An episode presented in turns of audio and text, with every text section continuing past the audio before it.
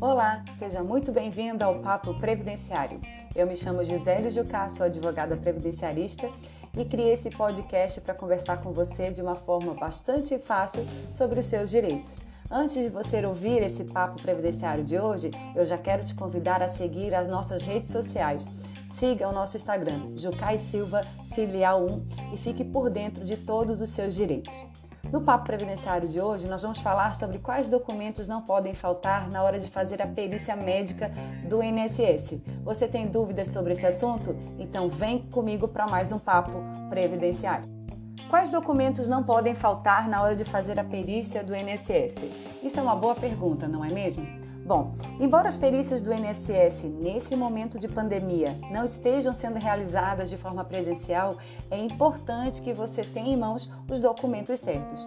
Nesse momento, as perícias estão sendo realizadas por documento médico, então é fundamental que você tenha a documentação correta para conseguir o seu benefício. Quando você apresenta os documentos médicos corretos, as chances de conseguir o benefício aumentam significativamente. Então, se você tem dúvidas sobre quais documentos apresentar, vem comigo que eu vou te dizer. Documento número 1: um, atestado médico recente. O atestado pode ser emitido tanto pelo seu médico particular quanto pelo médico do SUS. Atestado é atestado, então não tem aquele negócio de que só o atestado médico do SUS vale para o INSS. Se você tem um atestado médico e esse atestado foi emitido pelo seu médico particular, ele tem o mesmo valor, ok? Inclusive no nosso Instagram Jucai Silva Filial 1, nós temos uma postagem falando sobre esse assunto, que eu te recomendo passar lá e dar uma olhadinha. Documento número 2: exames médicos. Se a sua doença pode ser diagnosticada através de exames, apresente os exames na hora da perícia. Documento número 3: receitas dos medicamentos utilizados no tratamento. Então, se você está fazendo tratamento dessa doença, apresente o receituário médico. Dessa forma, o INSS vai saber que você está se submetendo ao tratamento indicado pelo seu médico.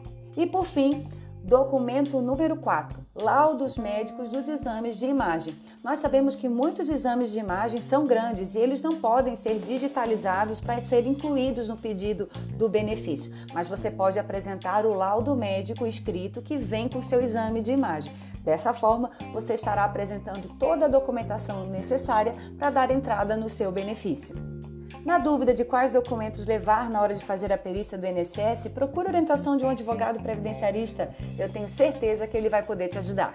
E com isso nós finalizamos mais um papo previdenciário. Eu espero que eu tenha te ajudado. Se você gostou do papo, compartilhe com seus amigos e não esquece de seguir a gente nas redes sociais. Jucai Silva Filial 1. Eu encontro você na próxima semana para mais um papo previdenciário. Até lá.